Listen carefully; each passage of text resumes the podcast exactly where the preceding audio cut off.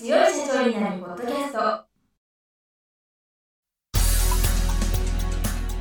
この番組は数字がちょっと苦手な中小企業経営者の方のための番組です。日頃から多くの経営者の相談に乗っている中小企業診断士と税理士の2人の対談形式で中小企業の現場の目線から専門知識を分かりやすく解説します。会社経営に数字を上手に活用していただくために会計税金融資などをテーマにお伝えしていきます。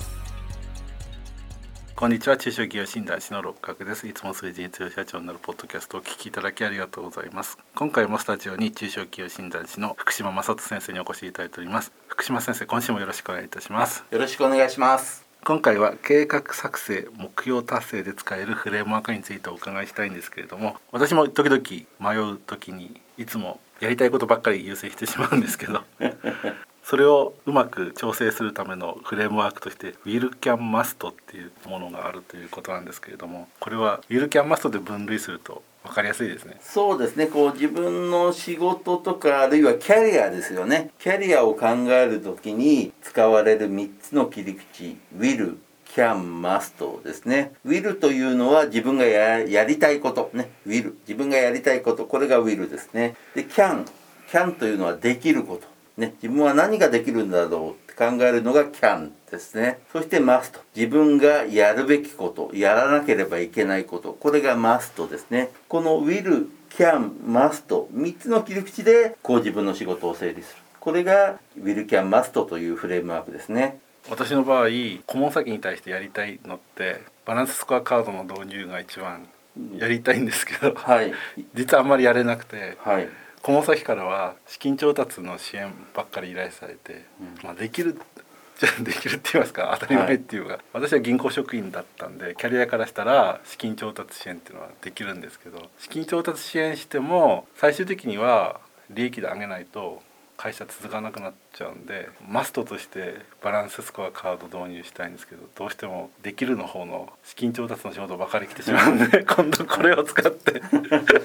この先に説得したいと思います。はい、いい例だと思いますけど自分ができることっていうのはもちろんいいわけですけど自分がやりたいこととかすべきことっていうそういう切り口があることによって自分のこう仕事の進め方が変わるわけですよね。だからバランススコアカードをもっと広めていきたいとかね企業に提案したいというそういう思いを持つことがやっぱり一つのスタートなんであとはどのようにねそれをこう企業に、えー、納得企業さんに納得いただくかってそういうアプローチになるのかなと思いますけれどもね。はいありがとうございます。で次がリフレーミングについてお伺いしたいんですけどこれも欠点だらけの私にとってはありがたいいえいえはい。まあリフレーミングというのはこう物事を見るフレーム、ね、枠組みをえー、変えてみよう。別の角度から物事を見てみようというのがリフレーミングです。だからマイナスの物事をこうプラスから見てみるとか。逆にプラスだと思っていたことのリスク面とかマイナス面をチェックする。そんなようなアプローチで使われるのがリフレーミングですね。リフレーミングで思い出すのが、はい、今コロナ禍で事業活動は制限されてる会社が多いんですけど、はい、備えのある会社がやってることって、はい、従業員研修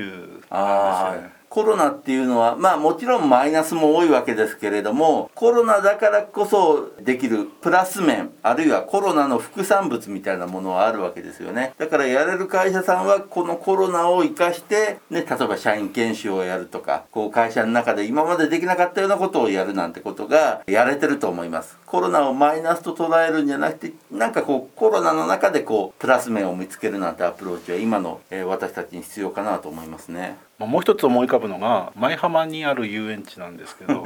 あそこ今営業してないですけど一生懸命なんか回収してますね。あそうですか、うん、えー、だからこの木に今だからこそできるものをやるっていうのは非常にいい戦略だと思いますよね。ですのでこのリフレーミングっていうのはいい方法って言いますかね。そうですね。書籍には松下幸之助さんの例を入れたんですけれども松下幸之助さんは公共よし不況さらによしっていう言葉を残してるんですね。公共っていうのは非常にいいこと。ね。これは我々共通して思うわけですけど松下幸之助さんは不況はさらにいいんだというような言い方をしています。つまり不況だからこそ自分の会社の改善点とか問題点を洗い出して改善することができる。社員も危機意識を持って取り組んでくれる。不況っていうのはさらにいいんだ。これもリフレーミングのいい例かなと思いますね。はい。なかなか難しいんですけど本当にそういうふうに心から言えるようになりたいです。こうずっと例えばコロナで嫌だ嫌だと思うとどんどんどんどん心がなんか疲れてくるというかかあのコロナじゃないけど病気になってきたりします。だからこうマイナスの中でもこうプラスを見つけるっていうねそういうアプローチは非常に大事かなと思いますね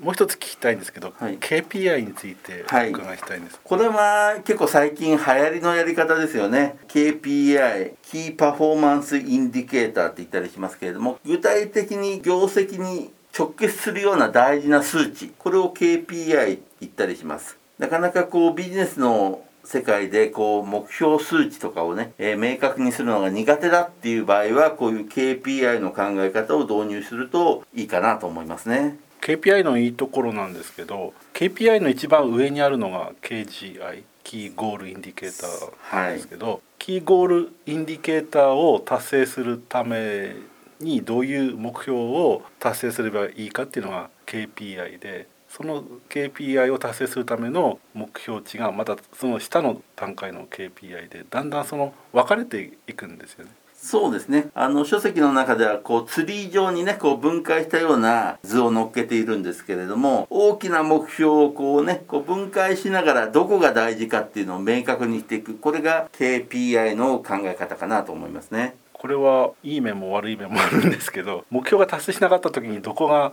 達成しなかった。逆にも目標が達成した時はどこが貢献したっていうのが分かるんでこれはやった方がいいと思うんだけどあんまり仕事好きじゃない人はやりたくないかもしれないんですけど。あのー IT 系の企業なんかでは普通にこれやってますけどね。でもなかなかこういう数値目標が嫌いっていう人もね中にはいると思いますのでそれは別の方法をね考えればいいかなと思いますけれどもね。でもこれは前向きに捉えると自分がどれくらい会社の利益に貢献したかっていうのをアピールできるし自分が平社員の方でも会社の利益に貢献したっていう度合いが客観的に分かるっていう面ではいいなと思うんですね。そうですねあの非常にある意味分かりやすいというところが分かりやすいしこうやりがいがあるみたいなところは出てくるかなと思いますねでマイナス面で聞いたことあるんですけどこのある上場会社が KPI を300ぐらい作っちゃってで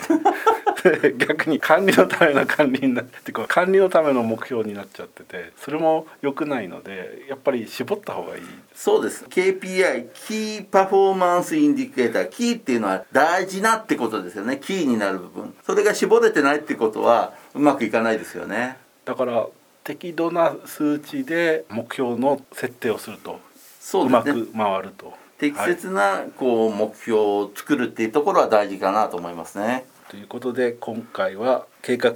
作成目標達成で使えるフレームワークについてお伺いしました。またこの続きは来週お聞かせいただきたいと思います。福島先生今週はありがとうございました。ありがとうございました。今回の対談はいかがでしたでしょうか？この番組では公開質問を募集中です。2人のキャスターに回答してほしいという質問はこの番組の配信ブログの専用フォームで受付しています。ぜひお寄せください。またご意見ご感想も同様に専用フォームでお受けしております。配信ブログは検索エンジンで数字に強い社長と検索し最初に出てくるブログです。それでは次回もどうぞお楽しみに。